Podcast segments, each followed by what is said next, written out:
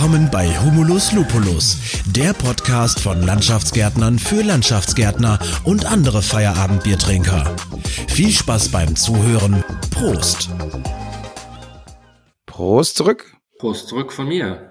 Hallo lieber Ulrich und hallo liebe Hörerinnen und Hörer zu einer neuen Folge Humulus Lupus, der Landschaftsgärtner Podcast von Landschaftsgärtnern für Landschaftsgärtner. Und heute habe ich mal wieder keinen Landschaftsgärtner bei mir, den Dr. Ulrich Eimer von EPC aus ja, Essen, Duisburg, ach äh, Essen, ähm, Berlin, beides. Ja, richtig. Du sitzt aber in Berlin, ne? Ich sitze in Berlin. Aktuell sitze ich in Berlin. Wir haben eine Niederlassung in Essen. Unser Hauptsitz mhm. ist aber in Berlin. Das heißt also, wir okay. agieren aus der Hauptstadt, sind aber ganz, ganz viel in Nordrhein-Westfalen unterwegs und da haben wir auch ein Büro und da haben wir auch einige Mitarbeiterinnen. Mhm.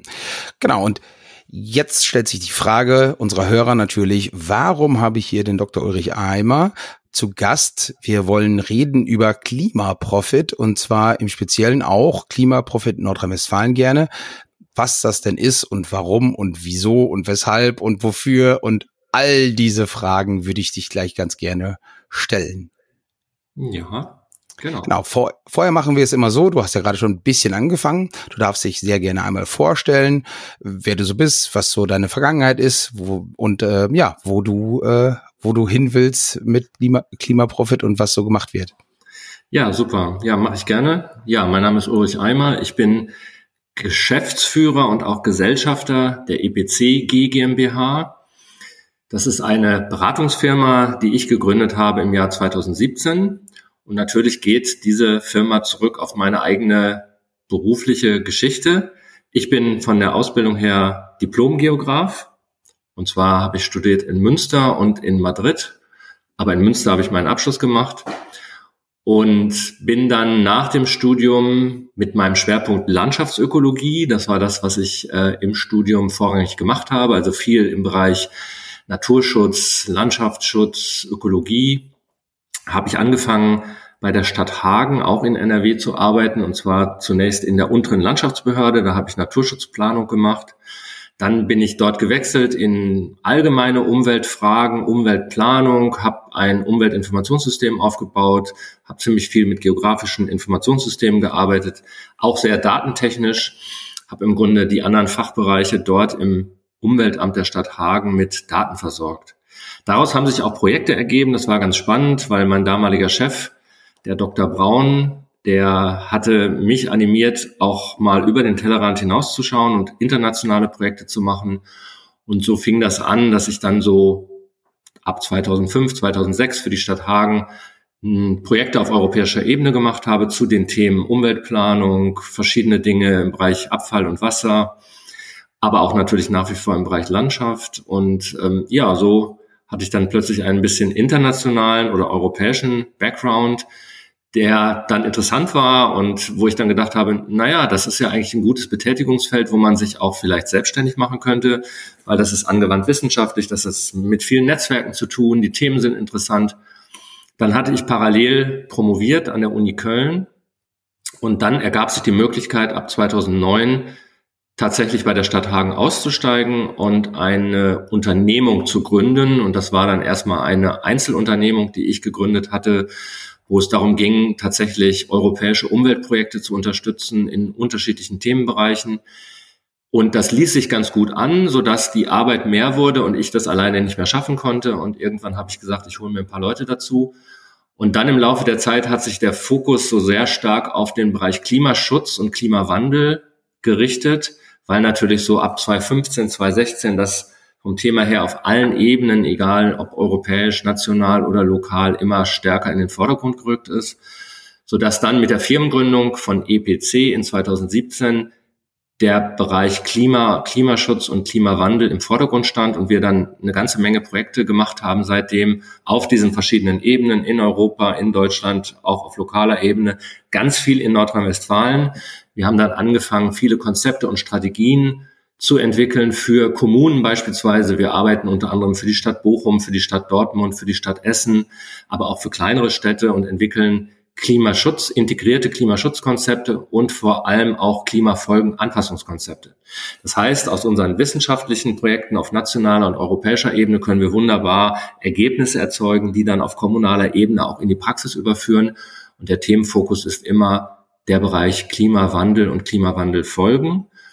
Und wir arbeiten da sehr integrativ mit verschiedenen Akteurinnen und Akteuren zusammen auf den unterschiedlichen Organisationsebenen. Wir machen viele Beteiligungsformate, Kommunikationsformate, weil uns ist eben auch ganz wichtig, dass wir die Zielgruppen erreichen mit dem Themenfeld, was wichtig, aber auch nicht ganz einfach ist. Und es hat sich dann noch ergeben, das kann ich am Rande auch noch erwähnen, dass wir oder ich im Jahr 2022, also im letzten Sommer, noch eine zweite Firma gegründet habe, die Klimatikon GmbH. Das ist eine eben nicht gemeinnützige, EPC ist gemeinnützig, Klimatikon ist nicht gemeinnützig. Und dort werden wir in Zukunft viele Projekte und Aufträge abwickeln, die gerade eben auch so einen Umsetzungscharakter haben. Und bei der EPC GmbH werden wir zukünftig dann mehr angewandt wissenschaftliche Projekte umsetzen. Ja, das ist so der Werdegang und ähm, ja, ich bin Geschäftsführer und Gesellschafter für beide Unternehmen. Wir haben aktuell zusammen 14 Mitarbeiterinnen und Mitarbeiter an den Standorten, wie ich schon gesagt habe, Berlin und im in NRW, in Essen, Schrägstrich Düsseldorf. Okay, du hast schon einiges erlebt. Ja, ich habe so ungefähr ungefähr eine eine Million Fragen an dich. Äh, erste Frage EPC, wofür steht die Abkürzung? Äh, ja, das fragen dann immer viele.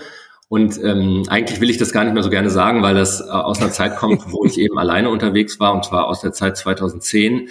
Da war es ja ein Einzelunternehmen, was überhaupt keine Rechtsform hatte. Und dann habe ich mir einfach überlegt, naja, das nennen wir jetzt mal Eimer Projektconsulting von meinem Nachnamen Eimer. Das ist eigentlich ziemlich langweilig. Ähm, und das war dann aber immer die Abkürzung EPC. Also ich habe das nur auf der Webseite mal ausgeschrieben. Und dadurch, dass wir dann doch eine ganze Menge auch Aufträge und Projekte schon gemacht haben, war dann EPC irgendwie so auf geboren auf der Welt. Und dann war die Frage später, ja, soll ich das nochmal ändern oder nicht? Und dann ist es dabei geblieben. Und deswegen sind wir jetzt die EPC GmbH aber keiner identifiziert das mehr so stark mit meinem Nachnamen. ja, okay. Ja, gut, aber ist ja auch so, gehört zur Geschichte. Würde ich jetzt ja, gar nicht so. ist ja einfach so. Ihr seid ja auch gewachsen. Und rumgekommen bist du viel. Also Münster, Madrid, Berlin, Genau. Hagen, was habe ich jetzt noch alles gehört? Also in Münster studiert, habe ich gehört. In Münster studiert. Wie, wie hat's dir gefallen? Münster ist ja direkt hier um die Ecke. ja, ich finde Münster schön. Das ist eine, eine tolle Stadt. Vor allen Dingen als Student fand ich das super. Hohe Lebensqualität, alles mit dem Fahrrad, ähm, alles nah. Ähm, war genau richtig fürs Studium. Ich komme aus einer kleineren Stadt in Nordrhein-Westfalen, ursprünglich aus Berchtesgaden im Kreis Unna. Hm. Und die Stadt hat mal so gerade knapp 50.000 Einwohner. Ähm, und wenn man dann nach Münster geht, dann findet man das schon groß. Das ist dann schon eine richtige Großstadt für einen. Aber wenn man dann ein Jahr in Madrid war und kommt dann wieder zurück nach Münster, dann findet man es wieder klein.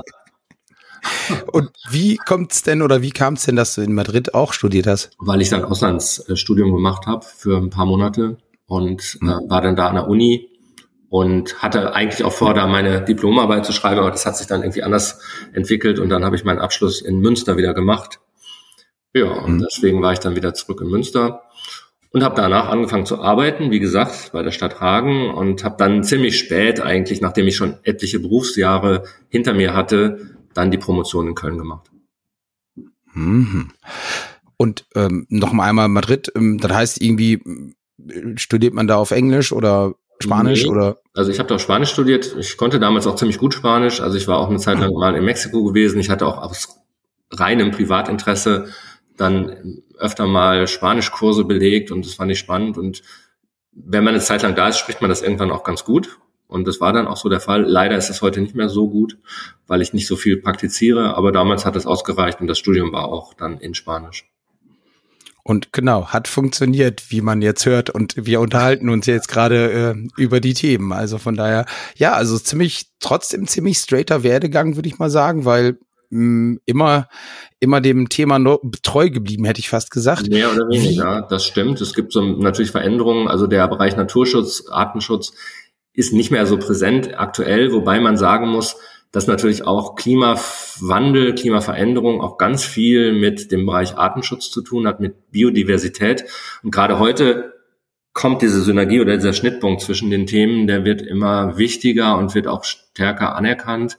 Deswegen kommen alte Themen, die man gemacht hat, wieder zurück und auch Erfahrungen, die man gemacht hat, beispielsweise die Jahre, die ich in der öffentlichen Verwaltung gearbeitet habe, das ist super spannend gewesen. Äh, ich wollte das dann irgendwann nicht mehr machen, bin dann auch ausgestiegen. Aber das, was ich da gelernt habe über Verwaltungsstrukturen, über Arbeit von der öffentlichen Verwaltung, das hilft total zu verstehen, wie Prozesse funktionieren, wie man auch eingreifen kann in Prozesse, wie man beispielsweise mit Kommunen zusammenarbeitet, wie man bestimmte Dinge abbilden und abwickeln kann. Das ist total wichtig. Und eine Sache, da muss ich meine Lanze auch für die öffentliche Verwaltung brechen. Ähm, ich war ja früher auf der anderen Seite, ich war Teil dieser Verwaltung und dann kamen dann oft manchmal auch Beratungsfirmen dahin und wollten dann ihr Wissen verkaufen. Und ich fand damals schon, dass die immer so arrogant aufgetreten sind und ähm, immer so das Gefühl einem gegeben haben, dass nur sie toll sind und dass nur sie alles wissen und die Mitarbeiterinnen und Mitarbeiter der Verwaltung doch etwas unterbelichtet sind. Und das fand ich damals immer schon ungerechtfertigt, arrogant. Und ich habe mir geschworen, wenn ich mal auf der anderen Seite sitze, ich glaube, das mache ich nicht so. Und deswegen sehe ich unsere Auftraggeber oder Partner in der öffentlichen Verwaltung, egal auf welcher Ebene das ist, tatsächlich als Partner und wir arbeiten auf Augenhöhe. Und das finde ich viel schöner, als dahin zu kommen und so zu denken, ich wüsste alles besser, was auch gar nicht stimmt.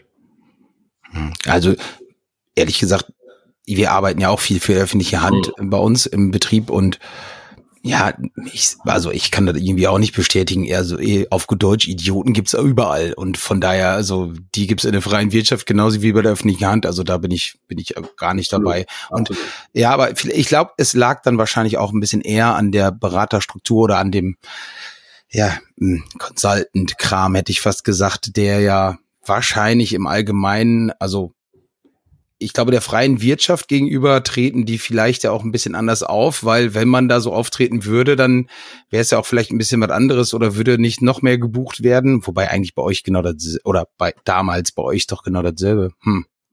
Ja, klar. Ja. Vielleicht waren es auch andere Bereiche. Ich, das fiel mir nur gerade so ein, weil ja. ich finde das wichtig, dass wenn man, egal in welchem Themenbereich man unterwegs ist, eben auch gut miteinander arbeitet, auf Augenhöhe miteinander arbeitet und miteinander Respekt hat weil nur das ist die Grundlage auch, um wirklich gut arbeiten zu können.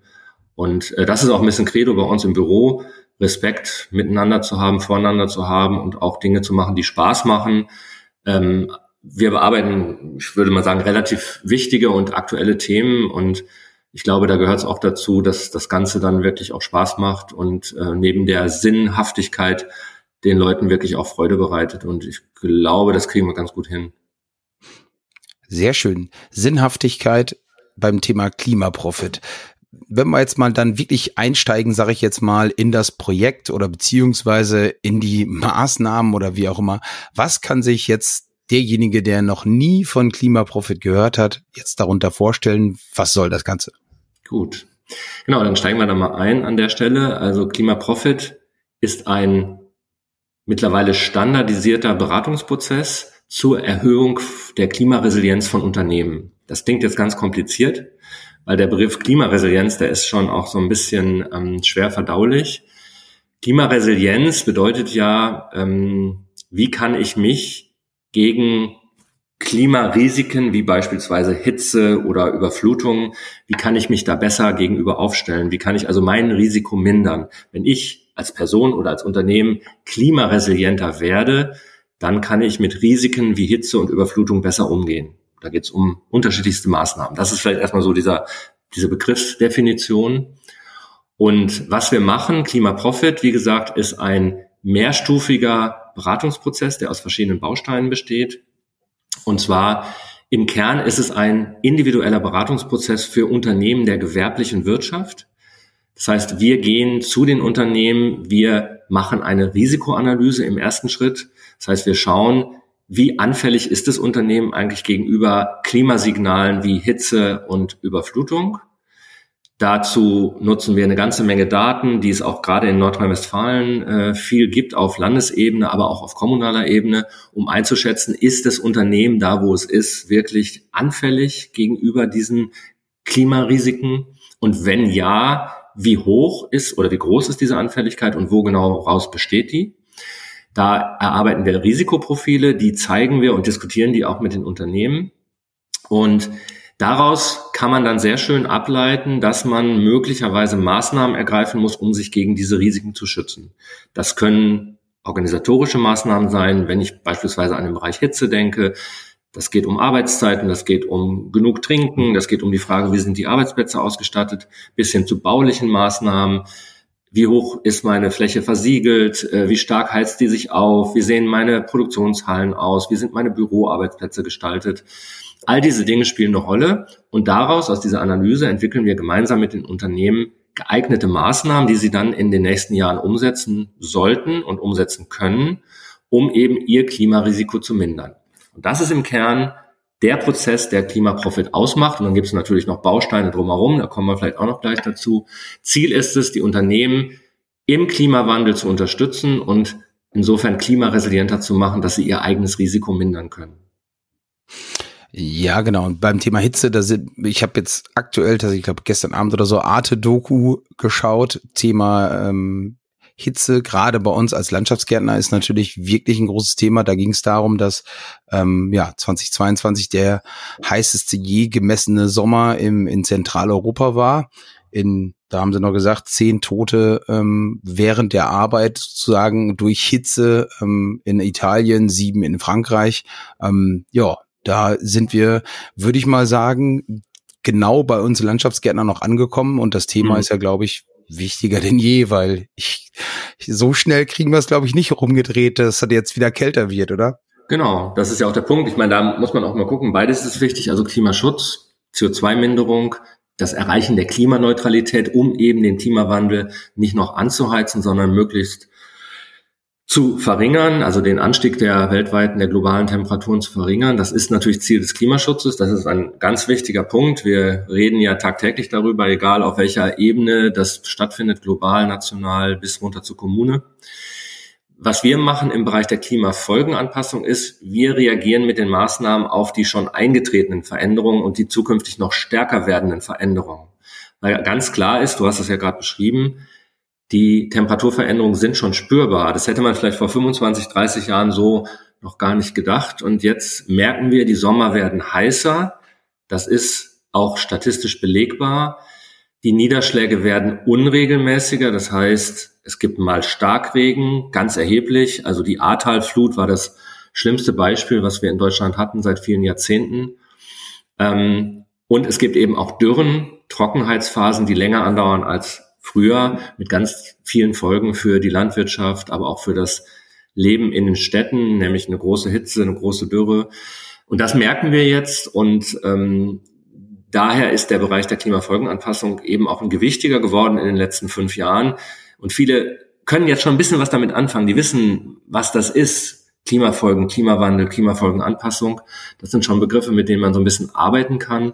Und auch die Unternehmen verstehen heute mehr davon als vor fünf oder zehn Jahren, weil sie nämlich auch gemerkt haben, wow, bei uns gibt es viel mehr Überflutungsereignisse.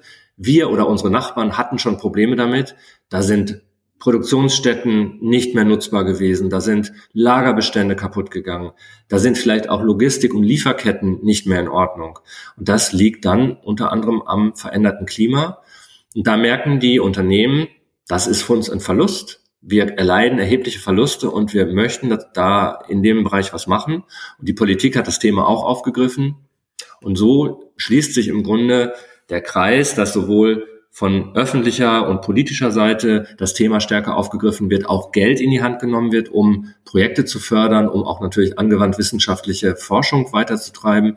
Und auf der anderen Seite das Verständnis bei den Zielgruppen in der Allgemeinbevölkerung, bei Unternehmerinnen und Unternehmern, ist da deutlich größer geworden. Und das merkt man auch. Also die Anfrage an uns, Projekte zu machen, Maßnahmenentwicklungen zu machen, ist deutlich höher geworden.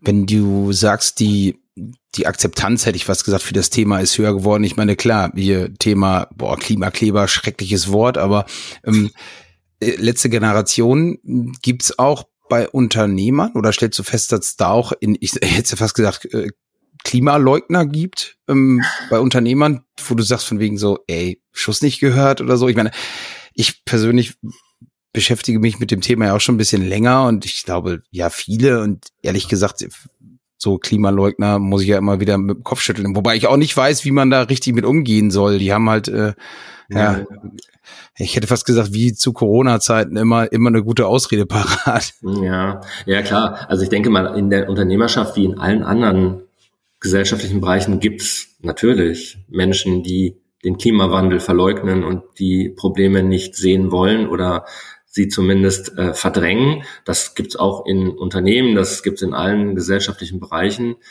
Ähm, jetzt muss man natürlich sehen, die, die bei uns nachfragen nach einem Klima-Profit-Beratungsprozess, sind natürlich schon mal per se diejenigen, die für sich ein Problem festgestellt haben und die eine Lösung möchten.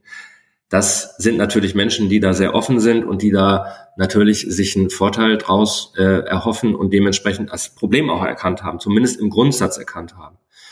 Natürlich wissen wir auch über unsere vielen Kontakte und Netzwerke, die wir haben, egal ob es über kommunale Wirtschaftsförderung oder sonstige Kontakte geht, dass es tatsächlich auch einige Akteurinnen und Akteure gibt, die das total verneinen. Aber man muss sagen, wenn sie dann betroffen waren, also wenn sie dann gemerkt haben, oh, auf meinem Gebiet gibt es Probleme, ich erleide ökonomische Nachteile, dann wandelt sich das ganz schnell. Also die eigene Betroffenheit ist, glaube ich, der Schlüssel zur Erkenntnis und auch der Schlüssel zu einer Veränderung im Hinblick auf, was kann ich denn tun, damit mir das nicht mehr passiert oder zumindest nicht mehr so schlimm passiert. Ich wünsche das niemandem, dass er oder sie ein solches Ereignis selber erleidet, aber man muss feststellen, je mehr, je höher die Betroffenheit ist, desto größer wird auch das Verständnis für die Zusammenhänge und auch für die Beratungsnotwendigkeit. Hm. Ja, ich meine, ich sage jetzt mal, äh, ohne jetzt irgendwelchen Unternehmern, inklusive mir hätte ich fast zu, zu nahe treten zu wollen, aber ja, packen, packen Unternehmer ins, ins Portemonnaie, dann weißt du, wie schnell der reagieren kann. Hm, also ist ja nun mal so. Gut, wir müssen ja, ja auch nachhaltig denken und wollen ja auch natürlich wirtschaftlich in die Zukunft planen können und, und das Unternehmen ja auch weiterleiten. Also nicht nur deswegen, weil es halt mein Portemonnaie gegebenenfalls ist, sondern eben auch, weil wir natürlich dann sehen von wegen, okay, wenn wir kein Geld mehr als Unternehmen verdienen oder Verluste machen mit irgendeiner Thematik, dann sollte die mal abgestellt werden. Genau. Äh, wenn man jetzt die Klimafolgenanpassungsprozess beziehungsweise die Sachen, also bei mir werden die ja zum Beispiel ähm, auch so sein. Ich, wir reden über, über, ähm, ich, wie heißt Klimawesten oder wie heißen sie, weiß ich gar nicht, diese oh, Westen, ja. die man ins Wasser, Wasser taucht und dann halt anziehen kann. Mhm. Ähm, die hat man, glaube ich, auch sogar schon mal irgendwann im Test, weiß ich gar nicht mehr. Auf jeden Fall sind die, sind die noch schweineteuer und zum Beispiel, ähm, ja, ich kann mir quasi aussuchen, die Leute mittlerweile wegen schlecht Wetter im Sommer äh, zu Hause zu lassen oder halt solche Dinger gegebenenfalls, wobei die auch nicht alles retten, aber wo ist da, ähm, oder das Geld muss ich ja dann teilweise ausgeben. Äh, wo ist da oder gibt es dafür eine Lösung oder gibt es dafür auch Unterstützung zum Beispiel so. im Thema beim, beim, ja, beim Klimaprofit für, für mich jetzt? Ich meine, ich bin jetzt sehr abstrakt mhm. und sehr, sehr mhm. weit fortgeschritten, hätte ich fast gesagt. Ähm, aber für die Anpassungsmaßnahmen muss man die alle selber bezahlen oder? Nicht unbedingt. Also ich meine, man muss ja unterscheiden, jetzt zu sagen, also was für Maßnahmen sind es denn eigentlich, die Unternehmen umsetzen möchten oder umsetzen müssen. Ich wollte da gerade zu deinem vorherigen Punkt auch nochmal was sagen, dass ja auch Maßnahmen, die jetzt nicht auf den ersten Blick so ersichtlich sind, wie beispielsweise eine Rückstauklappe oder dass ich das Gefälle ändere oder dass ich eine Regenrückhaltung mache auf dem Gebiet meines Unternehmens. Es gibt ja auch andere Dinge, die jetzt nicht so technischer Natur sind, wie beispielsweise organisatorische Maßnahmen oder eben auch die Aufwertung von Arbeitsplätzen, also ein angenehmes Arbeitsklima im wahrsten Sinne des Wortes zu schaffen. Das will ich jetzt an der Stelle nochmal sagen, ist auch ein Punkt, der, der sich nicht sofort im Portemonnaie auswirkt. Also ganz klar ist, wenn ich jetzt beispielsweise eine Druckmaschine habe und in meiner Halle ist es 50 Grad heiß und die Maschine, die produziert auch noch Wärme und die fällt dann aus und ich kann nicht drucken, dann habe ich einen immensen Schaden von mehreren 10.000 Euro möglicherweise. Das ist was, was richtig weh tut, was im Portemonnaie sichtbar ist und wo jeder sagt, da muss ich was machen. Bei anderen Sachen, wie beispielsweise ich schaffe ein gutes Arbeitsumfeld, ich kann hier gute Arbeitsbedingungen liefern, auch Gesundheit am Arbeitsplatz ist ein ganz wichtiges Thema. Das ist heute, wenn ich auf den Fachkräftemangel schaue und andere Dinge, die damit zusammenhängen, natürlich auch ein wichtiges Argument zu sagen, ich brauche gute Arbeitsplätze, damit ich gute Leute bekomme und meine guten Leute halten kann. Gilt gleichermaßen auch für die Außenbereiche, Aufenthaltsbereiche, die ich schön gestalten möchte, grün machen möchte, die Leute sollen sich da wohlfühlen, gleichermaßen gutes Klima, gutes, wirklich nicht zu heißes Klima haben, das ist auch wichtig für das Wohlbefinden der Arbeitnehmerinnen und Arbeitnehmer und dementsprechend auch eine Fachkräftebindung. Also das will ich nur noch mal so sagen an der Stelle, das ist mir ganz wichtig. Es geht nicht immer nur um diese sogenannten Investitionen in große bauliche Maßnahmen oder große technische Maßnahmen, es geht auch um andere Dinge. Und wenn du jetzt auf das Thema Förderung kommst, da gibt es natürlich Möglichkeiten zu sagen oder auch Dinge, die wirklich ganz konkret sind, wo Förderungen möglich sind. Beispielsweise gibt es für bestimmte technische Maßnahmen, Retentionsmaßnahmen, für Entsiegelungsmaßnahmen oder auch Dachbegrünung gibt es immer auch Teilförderungen äh, staatlicherseits. In NRW beispielsweise gibt es immer Möglichkeiten über die Emscher Genossenschaft auch Anträge zu stellen für Förderung in bestimmten Bereichen, insbesondere die Themen und äh, Maßnahmen, die mit Wasser zu tun haben. Kommunen bieten auch Förderprogramme oft an, zum Beispiel Begrünungsprogramme. Da gibt es verschiedene Kommunen, die sagen, wir möchten Dachbegrünung fördern oder wir fördern Fassadenbegrünung. Da, und das ist Teil der Klimaprofitberatung auch zu sagen, klar, es muss ein Invest geben, weil ohne Invest passiert nicht viel. Aber das kann euch auch erleichtert werden, dadurch, dass es Förderungen gibt auf verschiedenen Ebenen. Man muss die kennen und wir beraten das auch. Wir haben auch so einen Workshop im Rahmen vom Klima-Profit-Prozess, der heißt Förderung und Finanzierung. Da geht es genau um diese Fragen. Ähm, und es muss sich natürlich und sollte sich irgendwann auch für die Unternehmen rechnen, Kosten-Nutzen-Analyse. Das habe ich ja eben schon angesprochen. Es gibt große Schäden möglicherweise. Es gibt dann eben durch die Maßnahmen eine Verringerung der Schäden. Da habe ich natürlich dann was eingespart. Und Förderung plus dieser Nutzen, der sich aus den Maßnahmen ergibt, der zusammen sollte im positiven Bereich liegen, also sich wirklich lohnen. Nicht zu vergessen, aber auch eben qualitative Faktoren zu sagen, neben der Tatsache, dass ich wirklich einen ökonomischen Vorteil irgendwann habe, ist es aber auch, es geht auch um Wettbewerbsfähigkeit, es geht auch um eine gewisse Reputation und Außenwirkung, das darf man nicht vergessen. Ja, du nimmst mir die Fragen schon vorweg. Ich habe mir gerade extra notiert hier Beratung, Förderung, auch ein Baustein der Klimaprofit-Maßnahmen oder der Bausteine. Ja, habe ich jetzt schon gehört. Okay. Nichtsdestotrotz, die Frage Klimaprofit. Der Name, hätte ich ja fast gesagt, ist Programm. Ich gehe jetzt mal davon aus, Ökoprofit ist mir bekannt und ich mhm. gehe davon aus, du hast ja auch gerade selber schon beschrieben, dass ähnlich wie bei Ökoprofit dass Profit eben auch dafür steht, dass man auch tatsächlich profitieren kann, also auch wirtschaftlich, nicht nur ähm, auch äh, ähm, in allen anderen Bereichen, sondern auch wirtschaftlich da wirklich einen Profit, also einen Mehrwert von hat. Genau. Also der kann ökonomischer Natur sein. Ich habe es ja eben kurz beschrieben. Maschinen fallen beispielsweise aus. Ich habe einen großen Schaden. Und durch bestimmte Maßnahmen der Hitzereduktion kann ich das vermindern oder verhindern. Das ist ein richtig ökonomischer Benefit, den ich daraus ziehen kann. Aber zum Profit gehört auch, die anderen Themen gehören dazu, die man immer so gerne als weiche Themen abtut. Das finde ich ein kein, ist nicht so ein guter Begriff. Das sind keine weichen Themen, das sind auch Hard Facts sozusagen. Da geht es wirklich um die Frage der Fachkräftebindung, wie gesagt, um Fragen der Außenwirkung, um Fragen des Aufenthalts, der Aufenthaltsqualität.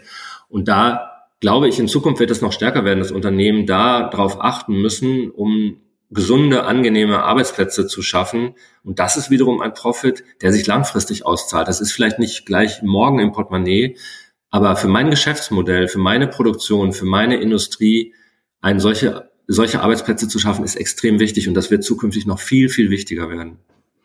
Ja, also im Endeffekt sind wir ja beim Thema Nachhaltigkeit, Enkeltauglichkeit auch der Unternehmen. Also sprich Ökologie, Ökonomie und Soziales, all diese Sachen müssen ja beachtet werden. Auch bei den Themen haben wir ja gerade genau diese Themen Aufenthaltsqualität, Betriebsklima haben wir ja gerade alle schon, schon besprochen oder beziehungsweise hast du ja auch gerade schon genannt.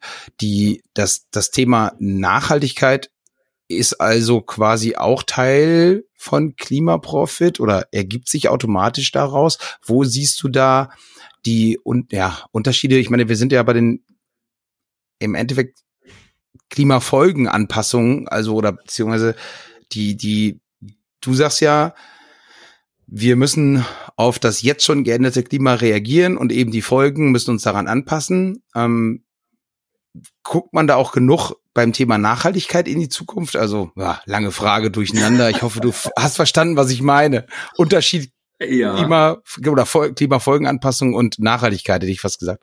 Ähm, ist für mich jetzt nicht äh, kein Widerspruch. Ähm, mhm. Weil wenn ich äh, in die Nachhaltigkeitsziele, die SDGs schaue, die ja global angewendet werden, mh, hm, dann ist das, was wir tun in der Klimafolgenanpassung auch ein Nachhaltigkeitsziel. Nämlich im Bereich Klimafolgenanpassung gehört zu Ressourcenschutz. Und ähm, da sind wir genau mittendrin. Also ist, Nachhaltigkeit besteht ja aus unterschiedlichen Facetten, unterschiedlichen Teilbereichen. Und wenn ich mich um nachhaltiges Wirtschaften kümmere, dann gehört dazu natürlich Ressourceneffizienz dazu. Das heißt Einsparen von Energie, weniger CO2-Emittierung. Gleichermaßen gehört dazu aber auch gesunde Arbeitsplätze zu schaffen, nachhaltige Arbeitsplätze zu schaffen und auch die Produktion so umzustellen, dass sie vor Ort nachhaltig ist, dass sie also verhindert, dass ich Schäden erleide oder dass meine Umwelt Schäden erleidet. Man muss ja auch sehen, dass diese Betriebe, die wir ja viele Gott sei Dank haben, auch gerade in Nordrhein-Westfalen, große Gewerbegebiete, dass die ja nicht nur einen kleinen lokalen Effekt auf meinen Betrieb haben, sondern dass diese hochversiegelten Flächen, die großen Hallen etc. einen klimatischen Effekt haben, der zurück spiegelt auf die gesamte, auf den gesamten Stadt, städtebaulichen Kontext. Das heißt, wenn ich ein riesiges Gewerbegebiet in der Nähe der Wohnbebauung habe, dann wirken die Phänomene wie große Hitzeereignisse und Hitzebelastung auch zurück in die Wohngebiete oder auch Überflutungsrisiken können sich je nach Topografie dann auch in andere Bereiche weiterziehen.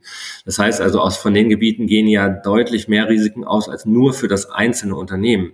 Und wenn ich mich darum kümmere, um ein einzelnes Unternehmen und um viele Unternehmen in einem Gewerbegebiet, dann habe ich für die Stadt schon eine ganze Menge getan, auch im Hinblick auf nachhaltige Stadtentwicklung, nachhaltige Planung. Das muss man auch sehen. Und deswegen sind die Kommunen auch so viel an dem Thema Klimafolgenanpassung im Gewerbe interessiert, weil es nicht nur um das einzelne Unternehmen geht, sondern um einen stadträumlichen Kontext, in dem das passiert. Okay, jetzt bin ich also ein Unternehmen, Unternehmer, ich bin, ich bin kein Unternehmen, ich bin ein Unternehmer aus NRW, KMU, kleines mittelständisches Unternehmen und sag und höre gerade diesen wunderschönen Podcast und sag, boah, das ist aber interessant, was der Ulrich da erzählt.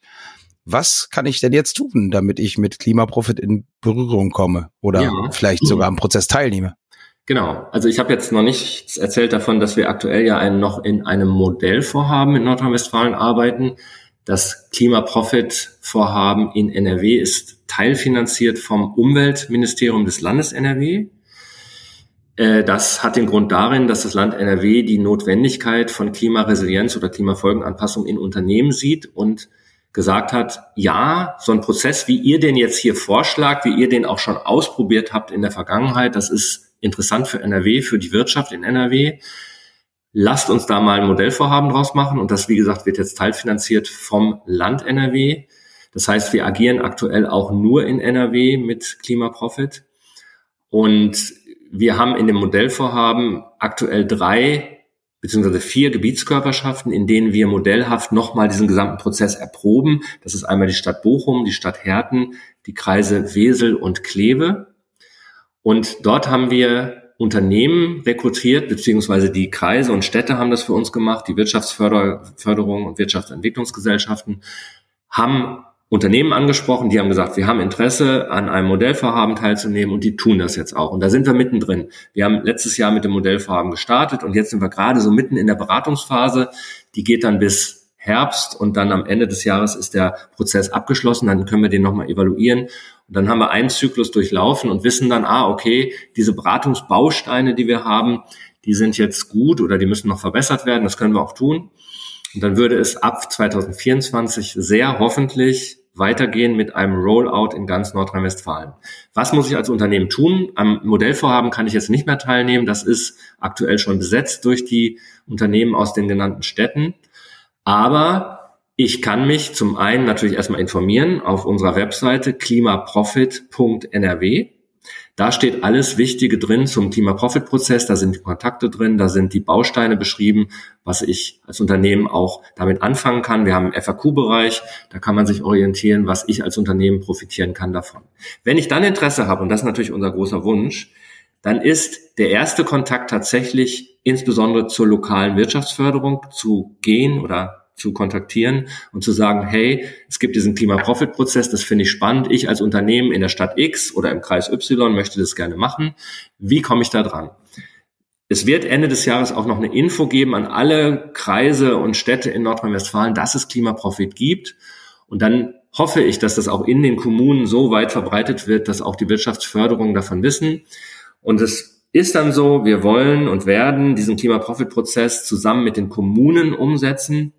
Eine Kommune hat beispielsweise fünf oder zehn interessierte Unternehmen, die, die sie selber angesprochen haben oder die Unternehmen haben die Kommune angesprochen. Und dann können die sagen, wir machen den Klimaprofit-Prozess.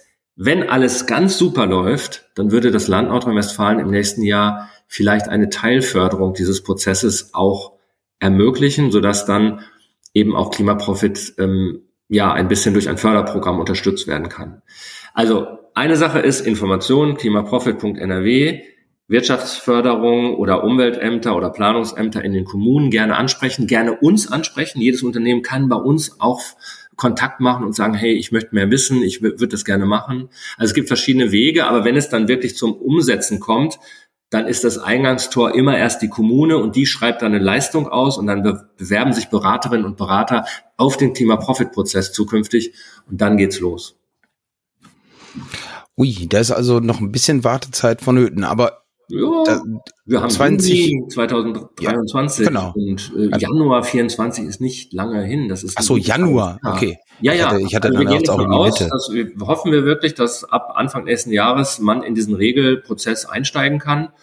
Ähm, bitte jetzt schon melden, weil je mehr Interesse von den Unternehmen oder auch von Kommunen uns gegenüber signalisiert wird, desto höher ist die Wahrscheinlichkeit, dass das nächstes Jahr auch richtig gut anläuft. Das wollen wir auf jeden Fall. Also wir sind ja auch im engen Austausch mit dem Umweltministerium und natürlich schaut man da auch ganz genau drauf, wie gut läuft der Prozess, wie hoch sind die Bedarfe und je höher die Bedarfe sind, desto wahrscheinlicher, äh, wahrscheinlicher ist es auch, dass es entsprechend in einen Regelbetrieb gehen kann. Also das bedeutet, selbst wenn ich jetzt nur kleines Interesse habe oder vielleicht einfach mal nur reinschnuppern will, gerne ruhig auch bei der Wirtschaftsförderung oder bei den Städte, ähm, Kreise, Kommunen melden weil ist ja noch nichts, äh, man unterschreibt ja noch nichts, hätte ich Nein. fast gesagt, sondern ähm, man, also lieber melden und den Bedarf schon mal anmelden oder gegebenenfalls Bedarf anmelden, weil das führt sozusagen dazu, dass dann eben auch die Politik äh, sagen oder sagen muss oder wie auch immer, jo, wir müssen handeln. Hm, genau, aber ich glaube, die Politik hat da schon, oder sagen wir mal, die äh, Fachverwaltung auf den mhm. Ebenen hat er schon ziemlich gut verstanden, dass man handeln muss. Und das sieht man gerade in NRW. Das muss ich auch nochmal sagen, dass in NRW unglaublich viel läuft im Bereich der Klimafolgenanpassung. Es ist ja nicht nur Klimaprofit, was in NRW jetzt auch als Pilotvorhaben initiiert wird. Es ist auch das Netzwerk Klimaanpassung und Unternehmen, wo wir selber mit anderen Partnern zusammen auch drin sind, wo wir also dieses Netzwerk mit diesen Partnern äh, installieren. Und insofern, das gibt also mittlerweile eine Menge an äh, Aktivitäten in Nordrhein-Westfalen und mittlerweile auch einiges, was sich auf Unternehmen, auf gewerbliche Wirtschaft äh, fokussiert. Also mein Appell an die Unternehmen ist wirklich, bitte informieren, gerne auch Kontakt mit uns machen von EPC, gar keine Frage. Äh, und dann kriegen wir das schon in die richtigen Kanäle. Und ich denke mal, wenn das im nächsten Jahr, es läuft ja auch da eine PR-Kampagne, es wird ja auch das, das Land wird entsprechend auch an die Kommunen durch die Verteiler informieren. Wir haben auch Social-Media-Kanäle, über die das verbreitet wird. Ähm, also ich glaube, dann wird es auch relativ rasch im nächsten Jahr stärker klar werden, ah, es gibt Klimaprofit und das kann man machen. Jetzt sprachst du ja auch von Teilförderung oder so. Für die Unternehmen selber, was kostet das denn für die Unternehmen? Also wie gesagt, im Modellvorhaben, was ja aktuell läuft, ist das alles kostenfrei. Und dann gibt es ja auch noch eine Schulung für Klimaprofit-Beraterinnen und Berater. Da kann ich aber gleich nochmal drauf eingehen, das ist was anderes. Und zukünftig wird das so sein, dass natürlich, das ist eine Beratungsleistung, die natürlich auch bezahlt werden muss. Es werden Beraterinnen und Berater dann in die Unternehmen gehen, so wie wir das jetzt im Modellvorhaben von EPC aus auch machen, und werden diesen Prozess abwickeln, der eben auch ja unterschiedlich viele Beratungstage umfasst. Und das kostet etwas. Und ähm, es ist geplant, dass diese Leistung ausgeschrieben wird von kommunaler Seite. Es können sich dann eben die Beraterinnen und Berater darauf bewerben. Und das wird dann eine Summe X sein, die der Berater oder die Beraterin dafür bekommt. Für eins bis mehrere Unternehmen natürlich. Und ähm, es gibt eine Planung, die aktuell ähm, im Land NRW äh, diskutiert wird, ob es ab 2024 ein Förderprogramm geben kann, wo die Kommunen einen Teil der Kosten, die dann entstehen für die Beratung, auch refinanziert bekommen kann von, vom Land NRW.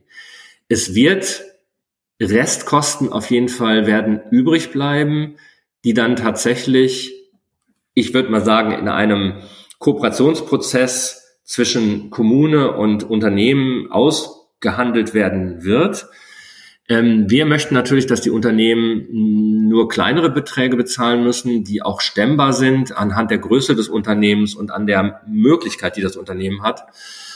Ähm, das kann, ich sage da mal ganz grob, von mehreren hundert Euro bis zu mehreren tausend Euro natürlich sein, was das Unternehmen trotz Förderung des Landes dann später mal dazu zahlen muss. Aber ich kann mich da auf gar keine Zahl festlegen, weil das alles noch im Fluss ist und im Grunde im Moment jetzt ja ausdiskutiert wird und irgendwann in trockene Tücher kommt wenn die öffentliche Hand die Berater sozusagen oder die Beratung ausschreibt, dann bewegt man sich ja darauf. Dann, das bedeutet doch auch, dass es also quasi bei uns im Kreis Borken vielleicht teurer oder günstiger ist als im Kreis Wesel. Wird so sein? Die Beratung meinst du? Ja, also wenn, wenn ich als Unternehmen jetzt nachher ähm, sage von wegen, okay, ich will mitmachen beim Klimaprofit, äh, Hälfte wird gefördert, sagen wir mal, mhm. oh, alles gut, andere Hälfte muss ich dann leider trotzdem noch zahlen, dann ist das ja, dann kommen ja Berater in mein Unternehmen mhm. und die bezahle ich ja oder die bezahle ich ja zur Hälfte. Da das ja ausgeschrieben mhm. wird, diese Berater müssen sich ja bewerben beim Kreis Borken, beim Kreis Wesel ja. für eben diese Klimaprofitberatung. Das bedeutet doch, wenn es ein Ausschreibungsprozess ist, ähm, kann es also unterschiedliche Euros kosten. Das kann so sein. Jetzt muss man natürlich sehen, die Beraterinnen und Berater in NRW sind ja nicht so unterschiedlich teuer. Also es gibt Tagessätze, die dann genommen werden für die Beratung. Die schwanken ja jetzt nicht um 200 Prozent, sondern es gibt ja gewisse Sätze, die man nehmen muss, um als Beratungsunternehmen überhaupt existieren zu können. Ähm, das ist natürlich nach oben auch irgendwo gedeckelt, weil es ist ein Wettbewerb. Auf eine Ausschreibung einer Kommune oder eines Kreises werden sich dann vielleicht drei oder vier Büros bewerben oder Einzelberater bewerben die dann in einem Wettbewerb stehen. Natürlich geht es da unter anderem auch um den Preis, aber natürlich auch um die angebotene Leistung. Und äh, das beste Preis-Leistungs-Verhältnis wird dann eben den Zuschlag erhalten, so dass man auch davon ausgehen kann, dass es jetzt nicht überbordend teuer wird. Das werden so reguläre Tagessätze sein, die dann eine Rolle spielen. Das wird über die Kommune abgewickelt. Und wie gesagt, wie du es ja auch nochmal gesagt hast, es gibt eine Förderung oder es wird möglicherweise eine Förderung geben. Ich muss das immer noch in Konjunktiv setzen, weil eben da noch keine endgültige Entscheidung äh, getroffen ist. Aber wir hoffen das sehr, dass es äh, so eintreten kann. Ähm, und dann wird es so sein, dass dann, wie gesagt, ein Restbetrag nicht gedeckt ist. Und der würde dann von den Unternehmen sicherlich über die Kommune dann ähm, gestreckt und bezahlt werden müssen. Ähm, aber es wird keine, und so planen wir das nicht, keine wirtschaftlichen Beziehungen zwischen Berater und Unternehmen geben. Und ähm, dann jetzt nochmal leider immer noch äh, zum Geld hätte ich fast gesagt, Ökoprofit sagt dir ja auch was. Mhm. Ich meine, wie gibt's da Ähnlichkeiten? Also ist der ist das bewusst so, dass es eine Ökoprofit heißt und das andere Klimaprofit? Haben die miteinander was zu tun? Ähm, es ist natürlich so, wenn man sich die Prozesse anguckt, die Bausteine, die wir in Klimaprofit haben, sind ein bisschen so ähnlich wie die Bausteine in Ökoprofit. Also es gibt da einen strukturellen, konzeptionellen äh, Ähnlichkeit. Ähm, die Themen sind andere. Das eine ist Ressourceneffizienz, Klimaschutz und wir sind Klimafolgenanpassung, Klimaresilienz. Ähm, wir geben damit der Klimaresilienz einen hohen Stellenwert. Das beide ist natürlich synergetisch im Sinne von, beide Prozesse machen Sinn in einem Unternehmen. Einmal geht es um Energie- und Ressourceneinsparung, einmal geht es um die Frage, wie schütze ich mich vor Klimarisiken. Ähm, wir haben extra gesagt, wir brauchen einen Klima-Profit-Prozess, weil das Thema der Klimaresilienz im Öko-Profit-Prozess so nicht vorhanden ist. Und es macht auch keinen Sinn, aktuell das zu vermischen, weil dafür ist der Stellenwert mittlerweile der Klimafolgenanpassung zu groß, die Maßnahmen zu unterschiedlich. Es gibt ein paar Synergien und die Leute sollen auch durchaus da diese Prozesse ein bisschen synergetisch sehen und auch vergleichen. Wir wollen ja am Ende von Klima-Profit auch ein Netzwerk haben, also das Klima-Profit-Netzwerk. Nach der Beratung können die Unternehmen über mehrere und viele Monate in dem Netzwerk auch noch miteinander kommunizieren und kriegen auch weiterhin von den Beraterinnen und Beratern dann entsprechende Informationen. Und ganz wichtig zu wissen ist natürlich auch, wenn ich einmal mit den Unternehmen die Maßnahmenliste erstellt habe nach dem individuellen Beratungsprozess, dann geht's an die Umsetzung und das ist ein ganz erheblicher Teil. Erst wenn ich meine Maßnahmen im Unternehmen auch wirklich umgesetzt habe, dann bin ich ein voll zertifizierter Klima-Profit-Betrieb. Und das dauert natürlich zum Beispiel bis zu drei Jahren. Und in der Zeit ist man in dem Netzwerk und kann sich austauschen, auch noch Hilfe holen als Unternehmen. Und danach bekomme ich die Zertifizierung. Also das haben wir eben noch nicht angesprochen. Beratung ist das eine, Umsetzung das andere, Zertifizierung dann am Ende. Genau. Also das heißt also, dieser beratende Part, der geht dann nicht über drei Jahre, sondern der geht über welchen Zeitraum? Der geht um über mehrere Monate. Das liegt auch so ein bisschen an der Größe des Unternehmens. Also wir gehen davon aus, dass das um die fünf bis sechs Monate dauert. Wenn beispielsweise in einer Kommune fünf oder sechs Unternehmen sich beraten lassen, dann ist das natürlich auch für das beratende Büro ein hoher Aufwand und das muss natürlich parallel laufen. Und da gehen dann schon sicherlich sechs Monate ins Land, bis man die Risikoanalyse gemacht hat, bis man die Beratungsschritte gemacht hat, bis man die Maßnahmenliste erstellt hat, plus die drei Workshops, die ja parallel laufen, wo die Unternehmen von profitieren. Das eine habe ich schon gesagt, das ist der Finanzierungs- und Förderungsworkshop. Dann haben wir noch einen Workshop, der am Anfang kommt, der heißt Risiken und Chancen. Da geht es darum, was kann man als Unternehmen überhaupt machen. Das ist mehr noch so ein Einstieg. Und am Ende gibt es dann einen Maßnahmenworkshop, da zeigen wir dann schon mal und die Unternehmen zeigen dann schon mal etwas aus ihren Maßnahmenplänen und dann kann man das auch untereinander noch diskutieren. Uns ist auch der Austausch zwischen den Unternehmen total wichtig, weil das soll nicht nur eine Top-Down-Geschichte werden, es sollte auch wirklich auf horizontaler Ebene zwischen den Unternehmen Kommunikation bestehen. Okay, trotzdem noch einmal provokante Frage. Ökoprofit war zumindest, äh, als wir 2017 oder so ähnlich, glaube ich, teilgenommen haben, kostenlos. Klimaprofit wird aller Voraussicht nach nicht kostenlos sein. also der Stellen. Das muss ich sagen, Ökoprofit ist nicht kostenfrei. Ah, okay.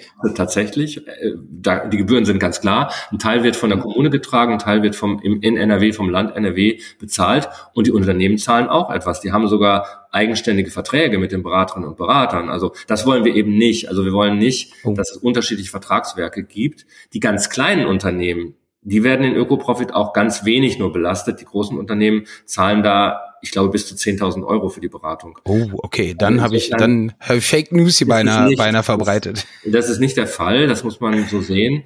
Okay. Und ähm, man muss das ja auch immer adäquat machen zu den Möglichkeiten eines Unternehmens. Ein Zwei-Mann-Betrieb kann natürlich nicht die gleichen ähm, Gebühren zahlen wie jetzt beispielsweise ähm, ein Unternehmen mit 5000 Mitarbeitern.